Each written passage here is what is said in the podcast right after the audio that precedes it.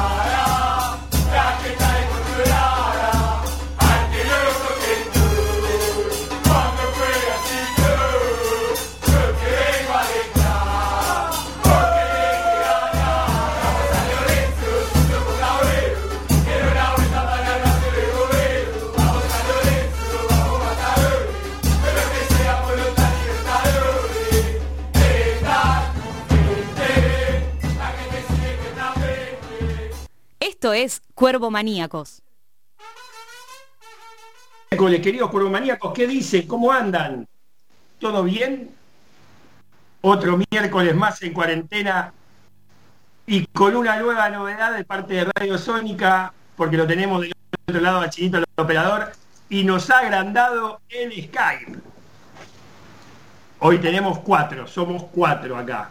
Cuatro y veo a todos muy radiantes, preocupados. Tenemos un programa muy jugoso. Vamos a vender primero, a ver Juanpi, ¿cómo anda? Buenas tardes. Vendemos y después vamos para adelante. ¿Cómo le va muchachos? Muy buenas tardes a todos, a la audiencia del otro lado. Una nueva semana de San Lorenzo que aunque esté en cuarentena hay muchísimas novedades en cuanto a rescisión de contratos, mercado de pases, jugadores que pueden venir, jugadores que regresan de, de sendos préstamos y que claramente estarán en carpeta para Mariano Soso y mucho para hablar también en cuanto a lo institucional. Demasiado institucional tenemos para hablar hoy. Eh, Coelho, ¿cómo andas, Coelho? Preocupado. ¿Qué pasa, Coelho? Te veo ahí. Buenas tardes, Pablito. Buenas tardes, compañeros. Un saludo a todos los corbomaníacos que están del otro lado. Eh, no, no, preocupado no, sino ocupado realizando tareas laborales, realizando tareas de la casa este, y siguiendo toda la información de, de, las noticias relacionadas a esta maldita pandemia. Estamos en contacto del otro lado con el único que queda fuera del Skype por el momento, que es mi coequiper, Marianito Ortega. ¿Cómo andás? ¿Se te escucha por ahí? ¿Qué tal? ¿Cómo va? Buenas tardes a todos, buenas tardes compañeros, buenas tardes don Pablo, buenas tardes Marlos Martínez y a Juanpi por supuesto, en una nueva hora para hablar de esta realidad y de varias cuestiones que tienen que ver por un lado con la pandemia y sus consecuencias y por otro lado con San Lorenzo y algunas decisiones y sus consecuencias también si así quieren. Sin duda. Eh, eh, vamos por el primer bloque. Se escucha con eco, chinito. A ver, sacámelo, por favor. El primer bloque es la continuación de lo que veníamos hablando del Tribunal de Ética y mm, el compromiso de saber quiénes eran los integrantes. ¿Quién tiene los integrantes ahí? Para que dé comienzo nuestro querido profesor, ¿no? Imagino que, que, lo, que lo puede decir bien es el señor Martín Say, el profesor acá, es el que sabe. Palabra ¿Estamos todos tomando lista? ¿Estamos preparados, Coelho? ¿Estamos preparados, Ortega? Estamos, estamos. Todo listo ya. Cada vez tiene más alumnos, ¿eh? Vamos todavía. Todo suyo, profesor Martín Sáez. Bienvenido, buenas tardes. Buen miércoles para usted. Buenas tardes a los cuatro y a todos los, los coromaníacos que nos estén acompañando.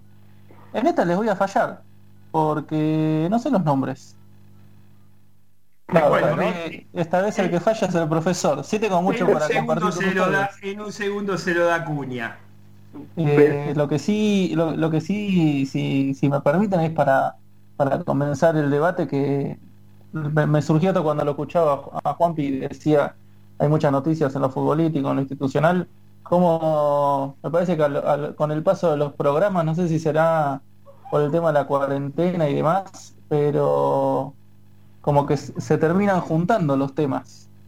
Eh, imposible hablar de, de, una faz futbolística en lo profesional sin pensar en los contratos, que es algo institucional, o, o hablar de una cuestión institucional sin dejar de lado una estrategia deportiva. Eh, eso a mí me pone contento, porque me parece que logramos concientizar a, a, todos nuestros eh, a todos nuestros me están escuchando no perfectamente. Ah, eh, a todos nuestros oyentes y a la comunidad de San Lorenzo progresivamente de, de empezar a interesarnos por temas que tal vez no son los que dominan la agenda habitualmente.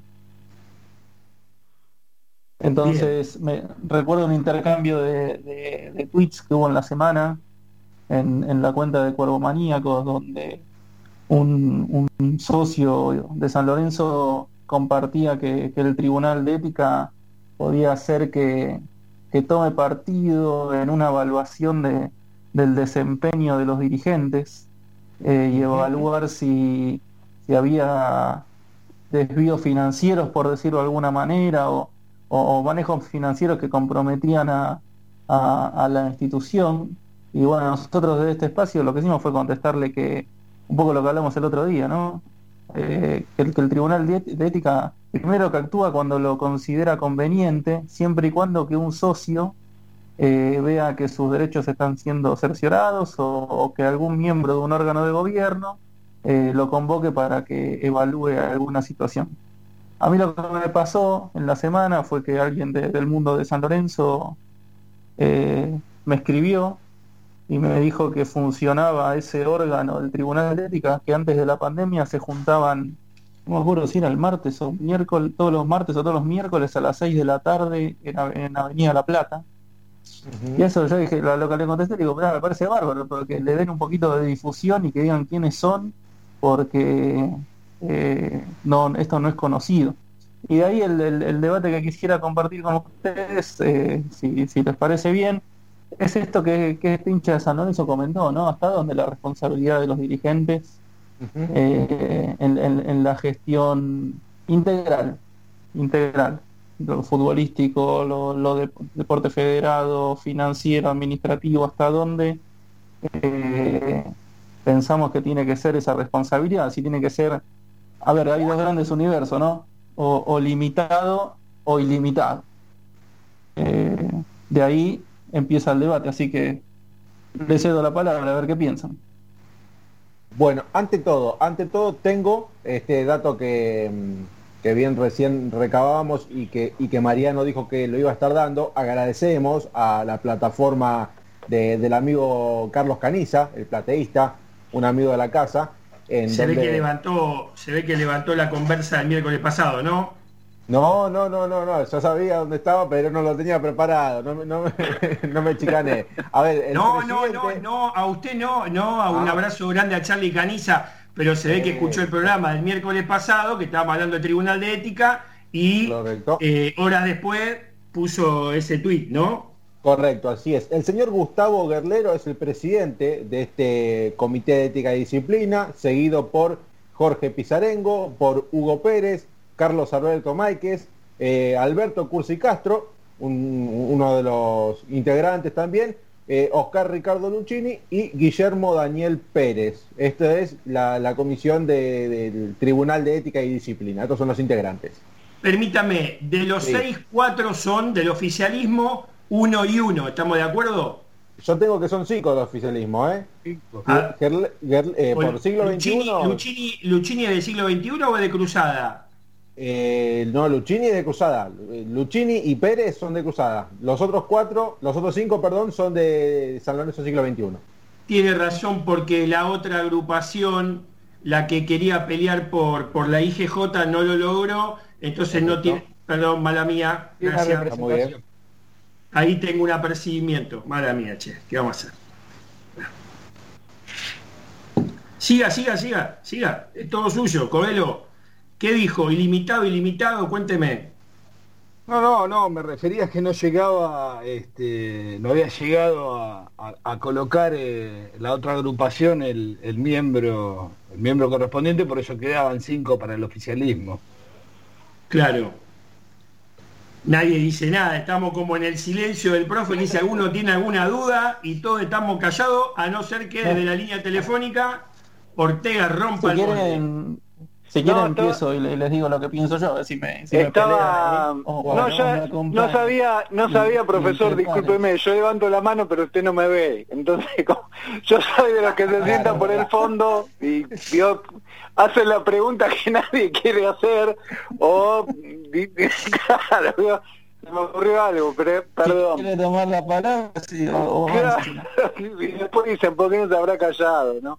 Eh, no, pensaba en esto que, que decías, eh, Martín, eh, profesor,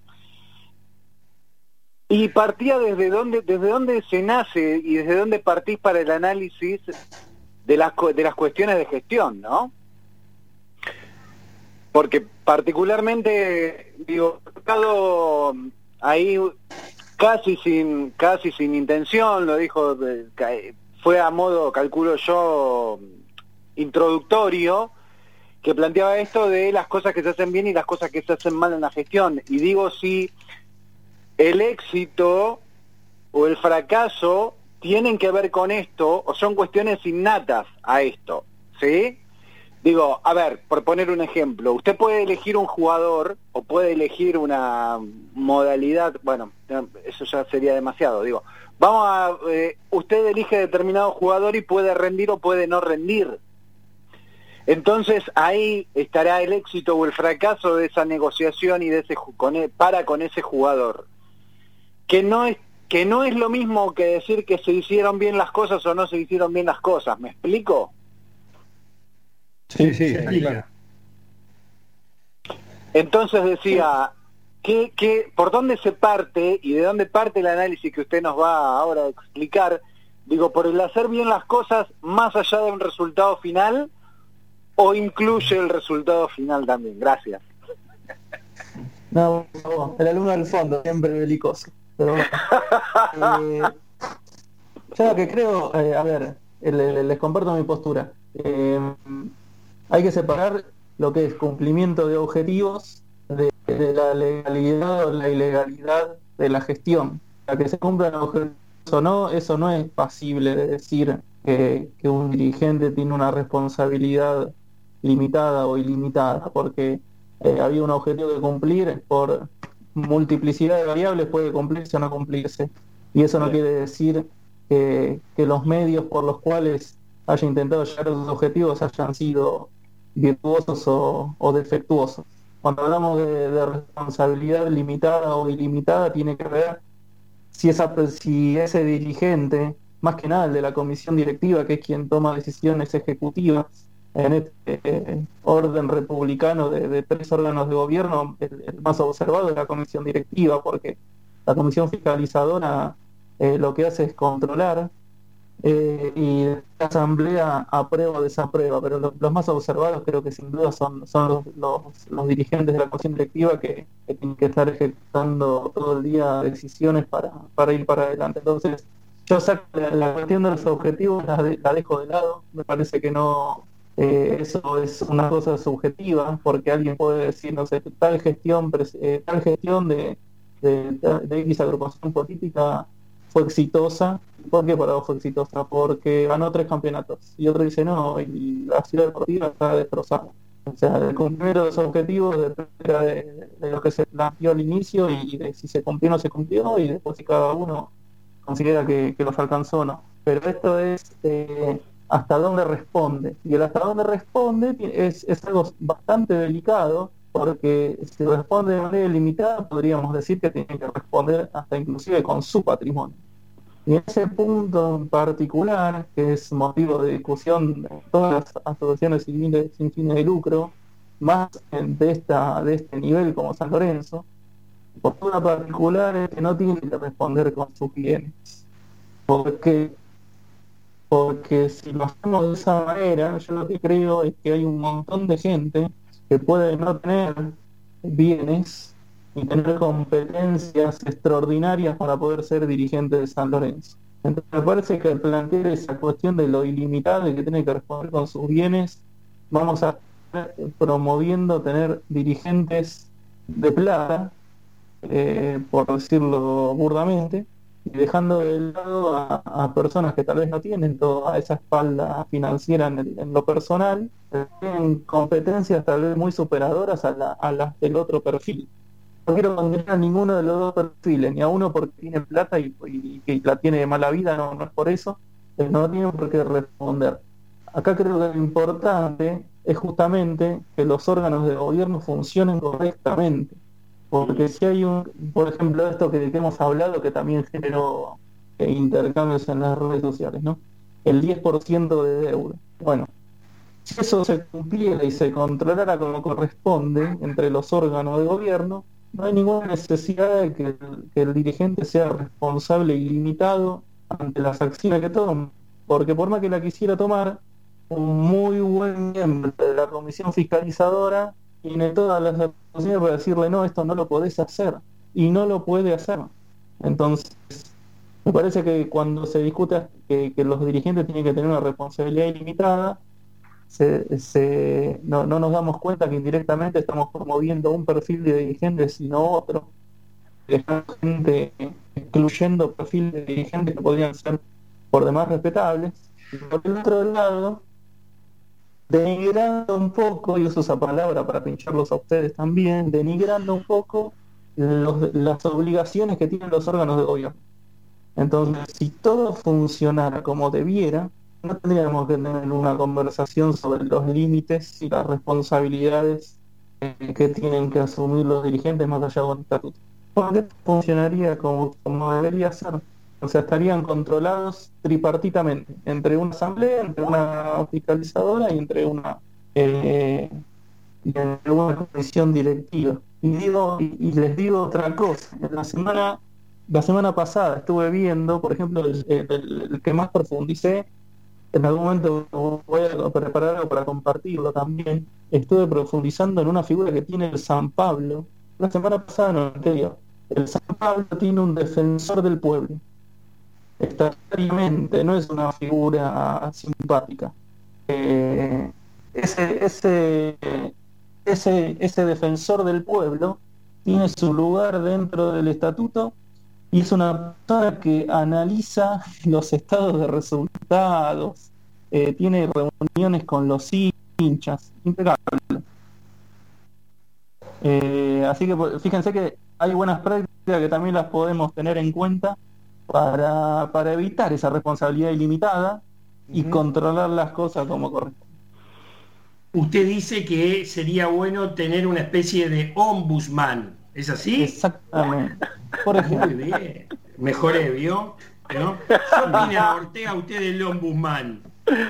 Sería interesante, me parece que yo no sé si lo de las responsabilidades limitadas e ilimitadas, digamos, es de facto o es eh, si está instalado y si está mm, a ver no no no no no tengo muy en claro hasta dónde está bueno conocer la teoría para después estudiar un poco más la práctica no algunas prácticas parecen como que déjenme pensar el término porque no quiero ser no le quiero pifiar pero digo esa cuestión de que parecen ser de una manera y son de otra. Entonces formalmente aparentan ser como debieran ser, pero en la informalidad y en el off no funciona, ¿no?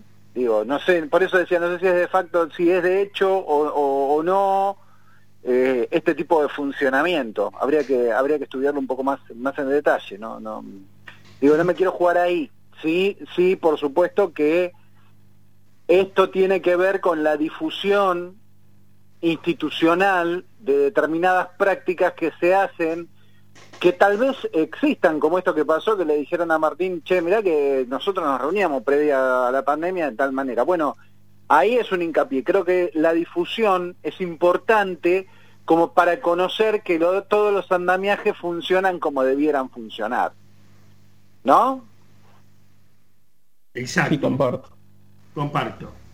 Digo, porque si no es por la galería, si no parece que funciona, pero no funciona. Yo creo que Después que estén todos de acuerdo y todo termine funcionando de la manera a propuesta del Ejecutivo, digamos, es otra consecuencia si son parte de las reglas del juego. Después nos puede gustar más o gustar menos, pero en definitiva los procedimientos son como deben ser.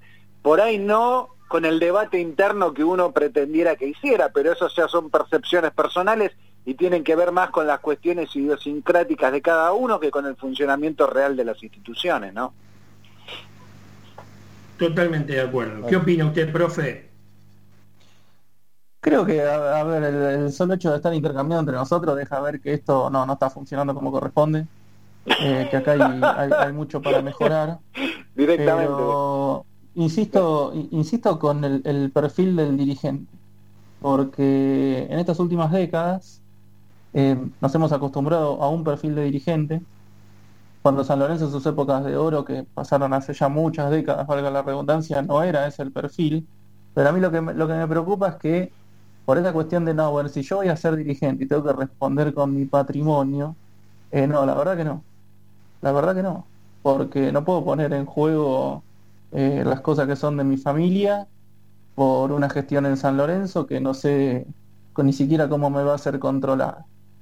Por eso insisto en la necesidad de fortalecer los órganos de gobierno. Si eso funciona como debería funcionar, eh, los contratos de los que va a hablar eh, Juan en, en, un ratito, las intimaciones de deuda y todas esas cosas realmente no, no, no podrían pasar o deberían ser la excepción, porque tampoco en, en una gestión se puede controlar todo. O sea, salen cosas mal, pero bueno, por eso, pero... cuando salen cosas mal, en este ámbito por lo menos, se tiene que reconocer. Porque si no hay nada que, si no se hizo nada con malicia, ¿cuál es el, el, problema de, ocultarlo? Salió mal. O sea, pensamos que iba a salir A y salió B. Entonces acá hubo un error. Y para mí eh, reconocer los errores de caballero. Pero hay que transparentarlo. Profe, le hago una pregunta. Y usted dice que en esta situación si salió mal, pero pese a todo hubo buena voluntad.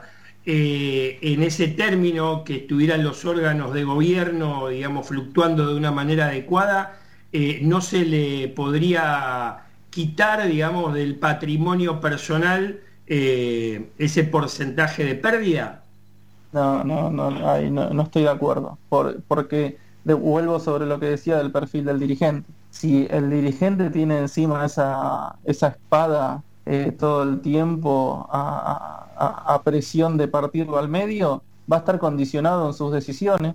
Eh, un dirigente, como cualquier persona que toma decisiones, tiene que tomar riesgos eh, y no tiene por qué afrontarlo, entiendo yo, no tiene por qué afrontarlos con su patrimonio cuando tiene que haber otras personas que le, que le ayuden a marcar el paso, porque si no es una concentración de poder total en una persona y eso no puede pasar. O sea, estamos de acuerdo. Necesitan enriquecerse. Nos quedan dos minutos para terminar el primer bloque. Hagamos un role playing. Profe, si usted se va a postular como candidato a presidente y, y así lo fuere, ¿tendría la posibilidad usted o el enorme compromiso de modificar el estatuto y hacer de que todos estos órganos de Estado fluctúen de una manera adecuada Así usted se pone junto a su comisión directiva en pos de comprometer su patrimonio para que todo esto funcione y San Lorenzo sea eh, la institución modelo del fútbol argentino. Qué bomba le tiré, ¿eh? Qué bomba le tiré. porque está en el fondo el otro. El otro está en el fondo y se ríe, pero se escucha todavía, ¿vio? Claro, yo escucho todo. Claro, escucho todo. No tengo, no tengo ninguna duda que, estos tres órganos de gobierno eh, tienen que fusionar distinto, que tienen que tener un peso distinto y una, y una interacción entre los tres eh, distinta a la actual. Eso no tengo ninguna duda. Pero sinceramente me parece que ponerles el peso a los dirigentes de que tengan que responder con su patrimonio aleja eh, más gente de la que atrae. Entonces, de la misma manera los dirigentes tienen un montón de obligaciones con las cuales cumplir, también el club le tiene que garantizar a esas personas que durante cuatro años van a dejar muchísimas cosas de lado para cumplir un sueño y ayudar a San Lorenzo, garantizarles que van a poder trabajar tranquilos y que no que cada decisión que tomen van a perder su casa, por ejemplo. La verdad que no me parece. Coincido. Una cosa más, una cosa más, y con esto cierro en términos de transparencia y de garantizar que los, los dirigentes puedan trabajar como corresponde y que el club esté tranquilo y toda su, su comunidad de que los dirigentes van a poder hacer las cosas bien eh, dentro de los mar de los de la norma y del plano regulatorio, cada dirigente tiene que, eh, al momento de ingresar a la gestión, hacer una declaración jurada de los bienes que tiene y cuando se va tiene que hacerlo. Y ahí vamos a ver si hubo una persona que se enriqueció de manera desmedida mientras fue esa gestión, cómo lo demuestra y punto. ya el solo hecho de transparentar el patrimonio de cada uno, en mi, en, en mi mirada por lo menos merece gran respeto.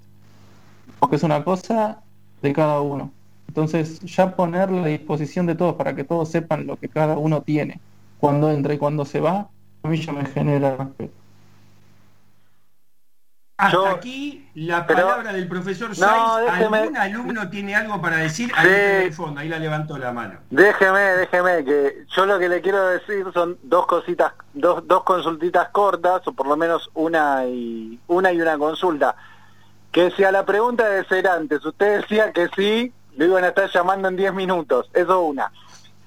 Por otro lado, si hubo muchos dirigentes que terminaron respondiendo por su patrimonio luego, digo, no en San Lorenzo, en el fútbol argentino en general, si quiere, para no irnos a otros hemisferios y, lugares del mundo, eh, digo, han respondido con su patrimonio una vez que han dejado la, la institución y digo, y los balances estén aprobados, revisados y todo como tiene que estar por alguna decisión, han perdido, ha pasado esto, conocemos el detalle, no tenemos precedente, se averigua después. Dígame, profesor.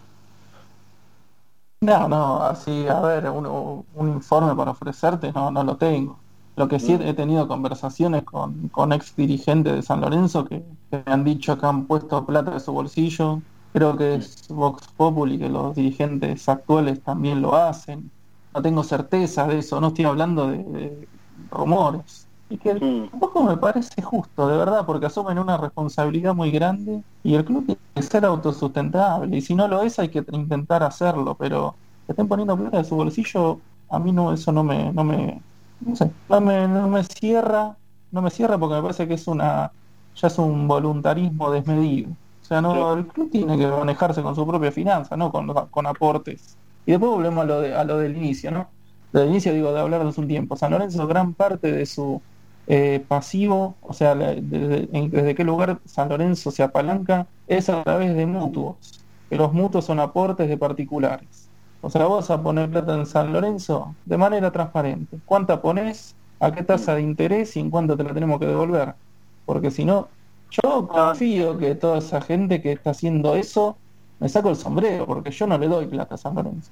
Pero ¿en qué condiciones se las da? Creo que también es responsabilidad de ellos ser transparente al momento de hacer eso, porque si no se generan un montón de suspicacias, que cierro con lo mismo. Órganos de gobierno fuertes, en discusión constante, hasta en tensión si es necesario, porque eso le hace bien a San Lorenzo. Le hace bien a San Lorenzo.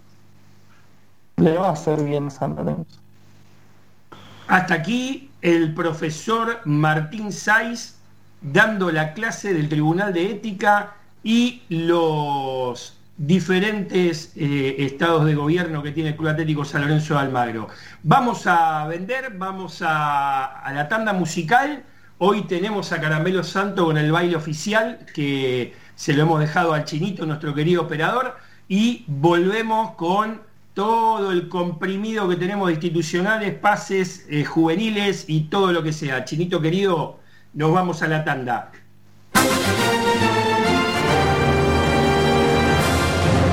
Acompañan a Cuervomaníacos.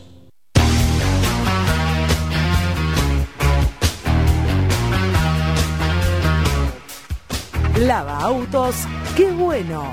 Lavado de carrocería, motor, chasis, limpieza de tapizado y tratamiento de tiling.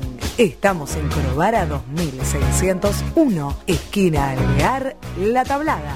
Lava autos, qué bueno.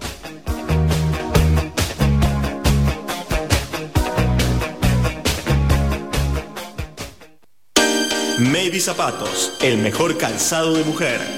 Elguera 323, entre Avellaneda y Bogotá. Búscanos en Facebook o en Instagram como maybe.zapatos.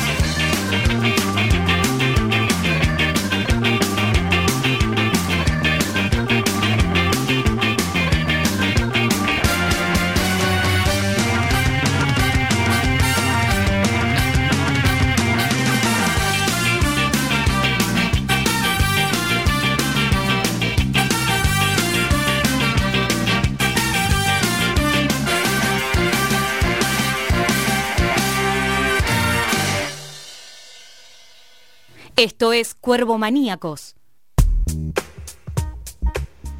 Qué buena base, ¿eh?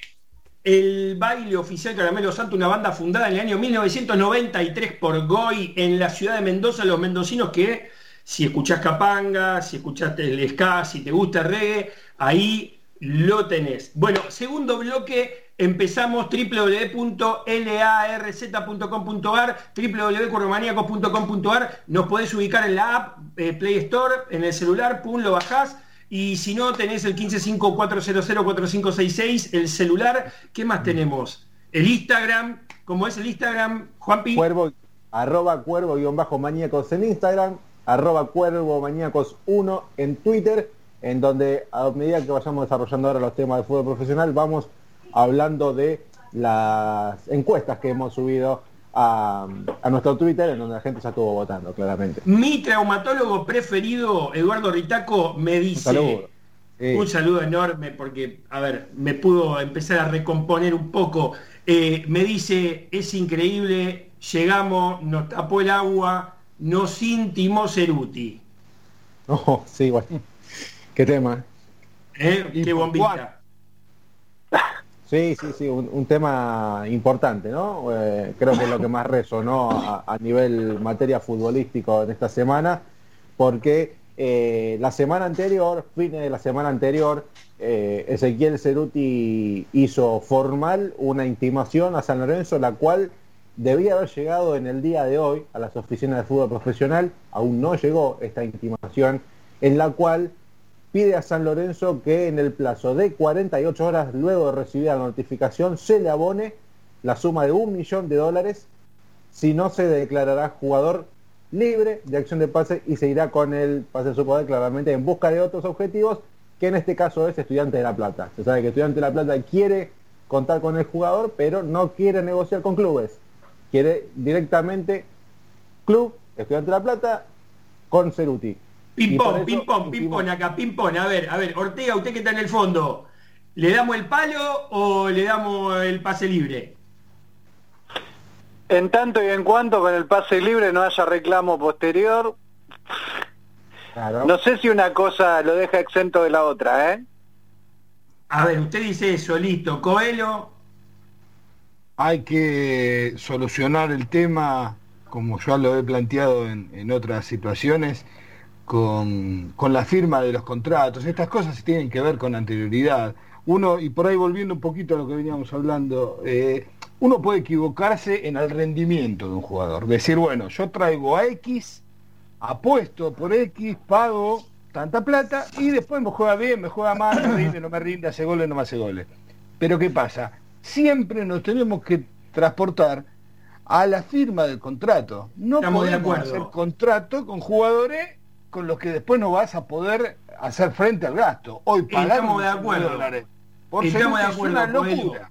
Una estamos locura. de acuerdo que es una locura y estamos de acuerdo que también todo lo que venimos trabajando en los primeros bloques con el profesor tiene que ver un poco con esto.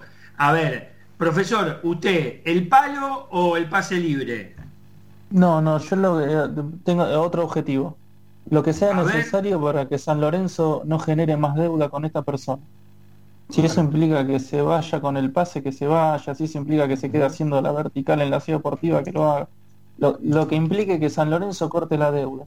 Si eso eh, lleva a que quede con el pase en su poder, eh, que- lo que sea. Pero no nos olvidemos que acá hay un, un trabajador que no nos está ofreciendo ninguna productividad a cambio de lo que le estamos pagando o lo que, o que, o lo que le estamos adeudando, ¿no? Estamos pagando, estamos dando. Entonces, cortemos este tema. O sea, basta. O sea, lo que si tenemos la posibilidad de dejándolo libre, cortar la deuda, cortémosla. Pero estoy 100% de acuerdo con lo que dice Martín.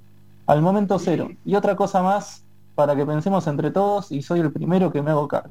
¿Cómo La, no? la- la Dígame. comisión, la- la comisión directiva eh, firma estos contratos que dice Martín y, y existe la posibilidad que la asamblea de representantes lo apruebe o no. O sea, la comisión directiva lo puede hacer igual, pero la asamblea podría pedirle, ahora, ¿cuántos de todos nosotros, o, o a hablo por mí, yo no estoy en condiciones hoy de, tomar la responsabilidad de decir este contrato está bien o está mal. O sea, y, pero yo no, te- no, no ocupo ningún cargo, ningún órgano de gobierno. Yo quisiera saber si todos los asambleístas de San Lorenzo están en condiciones de evaluar un contrato profesional.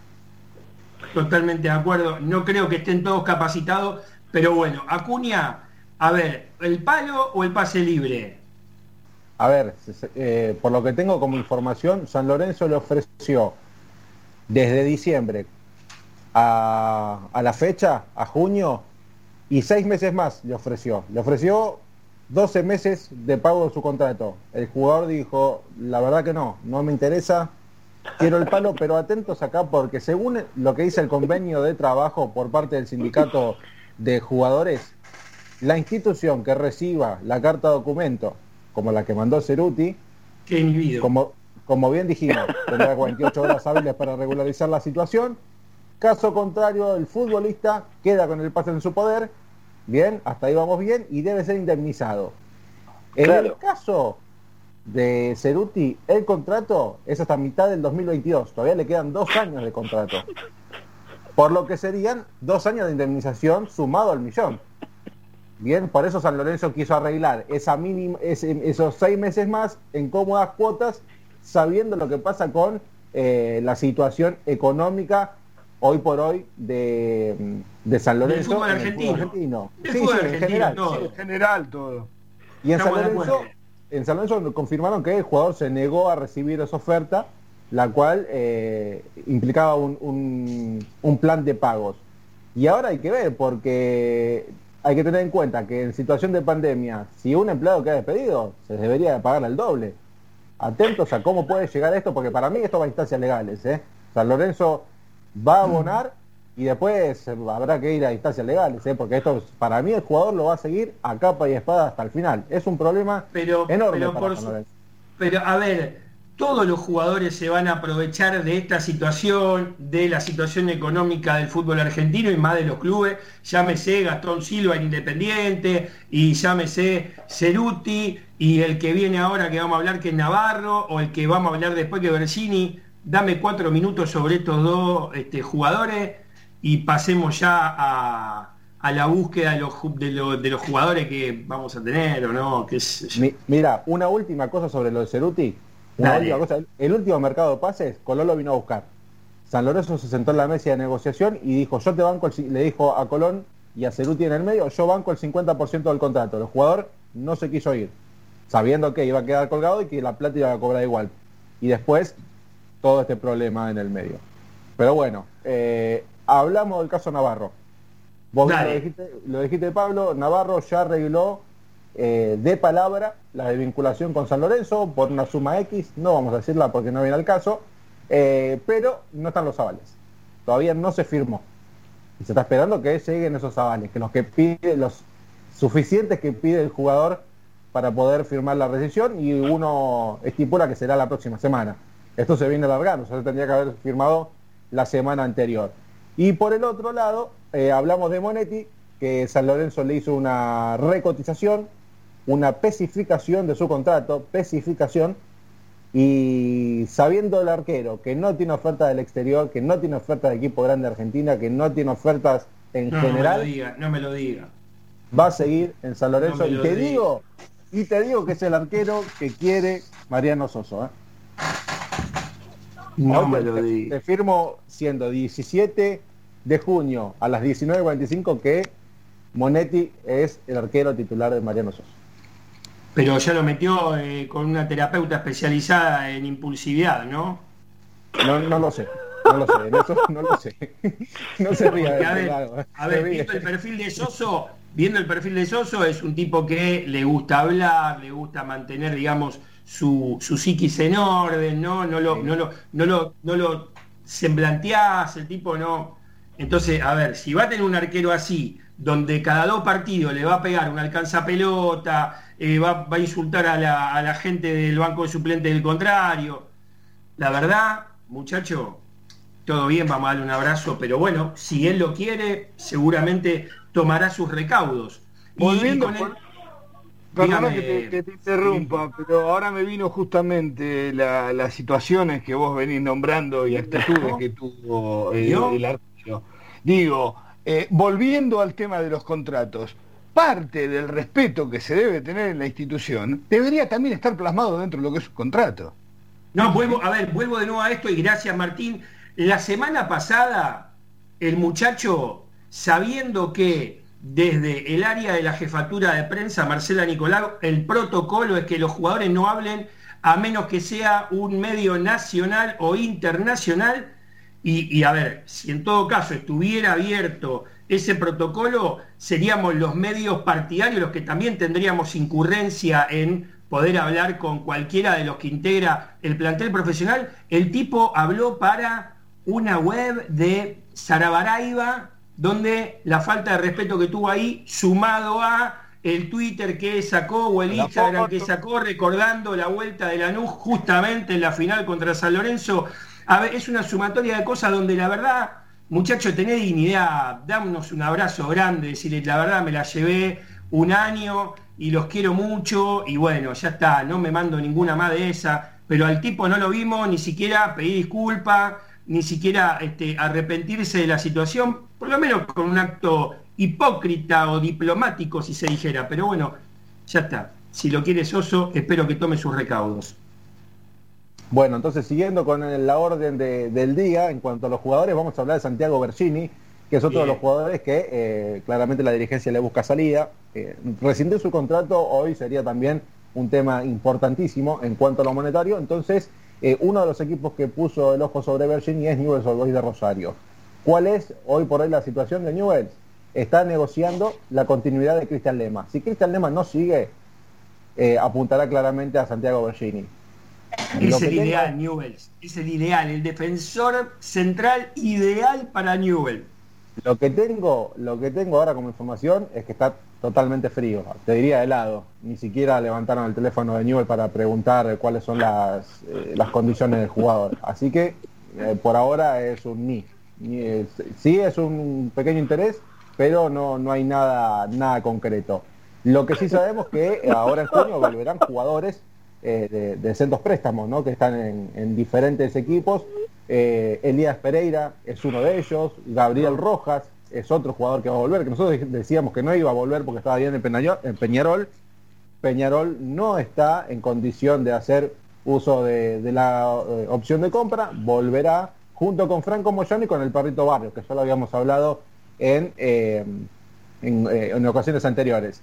En nuestro Twitter pusimos una, una encuesta eh, sabiendo que estos jugadores vuelven, si pueden llegar a tener una, oportunidad con, con Mariano Soso y la gente apoya, apoya que tanto Pereira como Rojas, Moyano y el Perrito tengan una oportunidad. Yo no sé qué opinión tendrán ustedes de, estos cuatro nombres.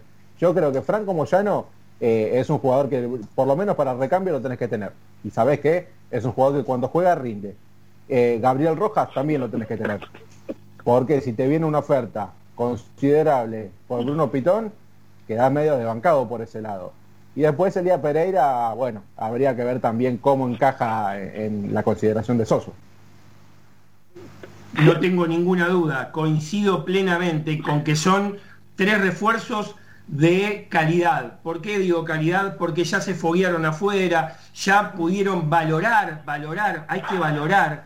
Y por ahí el perrito yendo a Defensa y Justicia vio otra, otra metodología de trabajo, otro club, a Franco Moyano lo mismo. Entonces, desde ese lugar vuelven ya con una visión diferente y sabiendo que se van a tener que romper el lomo al mil por mil para poder ser parte ¿no? de este holgado eh, plantel competitivo que tiene San Lorenzo. ¿Usted qué opina, Ortega, desde el fondo? y yo no sé si reír o llorar con todo lo que estoy escuchando. Digo, hace 10 minutos le estamos le estamos dedicando tiempo los dirigentes, muchísima negociación a lo que es eh, Ceruti, Bergini, Navarro. digo, la verdad que en qué nos hemos transformado nosotros también, digo, ¿no? Para analizar y como para decir, el tiempo y, y toda la erogación presupuestaria que termina significándole a San Lorenzo este tipo de jugadores que la verdad le han aportado tan poco, pero tan poco que, que duele. Por otro lado, lo imagino a Saiz, al profesor, haciendo números. Usted quiere tener a todo, ¿no? Pues que vayan volviendo. Digo, también en algún momento tendrán que decir, en un año donde el fútbol tendrá muy poco para poner en juego, con cuántos terminarán conformando el plantel profesional de San Lorenzo, ¿no? Porque son tres que vuelven, cuatro que vuelven. O sea, sí, queremos a todos, pero digo, somos a veces de corazón grande en el club, ¿no? Sin duda, pero hay que informarlo igual. No, eso sí, por supuesto, no, no. Por eso decía el tiempo que le demanda a los dirigentes de San Lorenzo estar solucionando esto y, por lo general la erogación presupuestaria que a San Lorenzo le significa esto, ¿no? Por eso decía, no sé si reír o llorar. Yo creo que algo para agregar es una creencia, no me lo pidan argumentos. Debe haber deudas de todas estas cosas que, le están pasando a San Lorenzo, que, guardan relación con, la crisis actual. Eh, porque, por ejemplo, hasta donde sé, San Lorenzo se, se postuló para, para, acceder a los ATP, que son las ayudas de trabajo y producción para el pago de, sueldos a, sus empleados. Esa, esa deuda que tiene San Lorenzo, si hay un socio de San Lorenzo que dice, mira, no pueden pagar los sueldos, está en otro planeta. Entonces, ahí hay una deuda. Esa es una deuda que se genera por, por este quilombo. Entonces, y debe haber otras deudas, como alguna de estas que estamos hablando, que no, que no guardan relación con, con la crisis actual. Bueno, pero... Como, como, como estaban diciendo recién, también estaría bueno que, salgan como a defenderse. Creo, tal vez no, no creo que sea el, término adecuado, pero sí a, aclarar qué tipo de qué deudas son de qué cosa. O sea, si hay deudas que guardan relación directa con lo que estamos pasando, o si hay deudas que tienen que ver con, con otra cosa, eh, y también nosotros acompañar. O sea, como muchos programas atrás que decíamos, paguemos la cuota, porque es fundamental acompañar en eso, para todo el problema. Bueno, entonces, ¿qué deudas qué deudas hay y de qué tipo y, y, por qué surgen esas deudas. ¿Es por los contratos que dice Martín? ¿Porque somos poco responsables al momento de firmar contratos? Eh, ¿Es por la actualidad? Eh, ¿Por qué es? ¿Por qué surge esa deuda? Eso es lo, que quería aportar. Pero, pero, profesor, a ver, digo, muchachos, para que lo pensemos también, estamos hablando, o sea, de jugadores que por ahí vienen, no juegan, no tienen uno o dos partidos malos, y ya está, no juegan más y se trae a otro, y empieza a haber superposición de puestos. Hace un año atrás, previo a que De Becky se vaya, por ejemplo, cuando se decidió que José De Becky se vaya, después terminamos teniendo a Torrico, a Navarro, a Monetti, a De Becky, al pibe Lautaro. Digo, esas son las cuestiones que hay que, que... Digo, acá no es cuestión de, bueno, atajó dos partidos, no rindió, traigamos otro, y lo sumamos. Eh, ahí es donde hay que poner el ojo, me parece, y poner y, prestar determinada atención. No, porque si no entramos en esta vorágine de cada seis meses seguir sumando, se engrosa un plantel profesional de manera increíble y después no se le puede pagar a la mitad. O sea, digo, eh, estamos en un momento donde hay que repensar algunas cuestiones, ¿no? 100%. y, ya que hablamos hoy, una... No le echemos la culpa a la pandemia. Esto viene de exactamente. y viene de muchos jugadores. Hoy estaremos hablando de tres, pero esto viene de, unos cuantos nombres, de unas cuantas deudas. Entonces, volvemos siempre al mismo punto. Si no se hacen contratos acorde a las posibilidades de, pago del club, vamos a vivir siempre esta incertidumbre, haya o no haya pandemia. Y, sí, que ya, viene, mal barajado el sistema económico de las instituciones del fútbol argentino, porque bajo compromiso a futuro están adquiriendo, o sea, están firmando los contratos de los jugadores. Y a veces, como esto, uno tenía pensado tener un año óptimo en el 2020 y ya vamos por el cuarto mes de pandemia donde no hay ingresos. Digo, ¿qué haces con todo eso?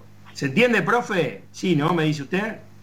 Sí, sí, y esto quería agregar en complemento a lo que vienen diciendo que me, encanta. Ya que hablamos de los dirigentes, también hablemos de nosotros, porque eh, el, crecer como, como ciudadanos, en este caso como socios, es empezar a dimensionar algunas cosas. Eh, no va a venir ni, voy a ser bizarro en el ejemplo, no puede venir Messi, no puede venir Cristiano Ronaldo. O sea, comprometernos con San Lorenzo también implica empezar a a dimensionar las cosas que decimos en la cancha. Entonces, tenemos que involucrarnos con eso también, porque evidentemente, eh, así como, como decía Mariano, ¿no? Y viene este y viene el otro y se reemplaza, no paren de pedir un poco, ¿Sabes qué pasa? tener un poco más de conciencia y de lo que podemos tener y apostemos y, ya con esto termino a esto que, que siempre decimos Pablo los juveniles porque es el patrimonio del club Ahí va, pero déjame, tirar 30 segundos para la gente que nos está escuchando, todos los cuervomaníacos, lo que nos van a escuchar hoy, lo que por medio de Spotify lo van a descolgar mañana o pasado. Muchachos, nos hacemos lo que tenemos para dar negro y la verdad, hoy económicamente estamos al horno con frita y la única realidad es lo que tenemos que son los juveniles, vuelvo de nuevo a esto que se lo iba a comentar ahora a Juan Piacuña, tenemos un arquero de primerísimo nivel, tenemos un volante como Gonzalito Río que tiene 21 años, que no le van a hacer el primer contrato. ¿Por qué? Porque tenés una competencia, un cuello de botella tenés así chiquitito para poder darle a esos juveniles rodaje, eh, pertenencia, protagonismo, saldar todas las deudas con los juveniles y desgraciadamente estamos pendientes de cuatro muñecos que nos dan un déficit económico abismal hoy. Yo apelo a que la dirigencia de San Lorenzo de Almagro, si la AFA sigue sosteniendo esto de los no descensos, de los dos años y eso, que haga las cosas bien y que en definitiva podamos sanear la deuda de todos estos muñecos impresentables en dólares, que la verdad hoy nos están dando un dolor de cabeza terrible. ¿Qué opina usted, Acuña? Sí, claramente. Eh, lo de Gonzalo Ríos es un tema aparte. la verdad que eh, cuando me enteré que no le iban a firmar el, primer contrato por no haber tenido mucha participación en, reserva y tampoco tenerlo en cuenta, me pareció que San Lorenzo está perdiendo un, jugador que tenía un gran futuro y bien coincido con vos, Pablo, esto, tanta superpoblación eh, en la posición del jugador lo termina derivando a que eh, San Lorenzo lo deje libre, no le firme su primer contrato profesional y perder un jugador que tenía un futuro increíble. Eh, estas son cosas que eh, viene a colación a lo que voy a decir ahora. Ustedes dicen la cantera, los juveniles, y San Lorenzo está pensando y está viendo un nombre de un delantero, Milton Jiménez, delantero de comunicaciones, eh, que lo tiene en carpeta la Secretaría Técnica. A ver, muchachos, si, si, sí, bien, bien, bien, bien por Milton Jiménez, que, que la verdad que si lo están bien siguiendo es porque sinceramente no lo tengo visto. Eh, si lo están siguiendo es porque es un, gran jugador, dijeron que es un buen 9, pero si salimos a buscar afuera, ¿qué pasa? Adentro no tenemos nada, eso es lo que me preocupa. No hay, no hay jugadores para, ir a la primera división, no, está ah. el Pipi, el Pipi Peralta Bauer, eh, no está el Gringo Out, o sea, hay jugadores. Hay, hay, hay, por supuesto, pero bueno, también es el miedo porque el socio de San Lorenzo compra los nombrecitos compra los nombrecitos y va y compra la platea. Entonces, vamos ahí a lo que decía Sáez, a lo que sostenía Coelho y a lo que reafirmaba Ortega.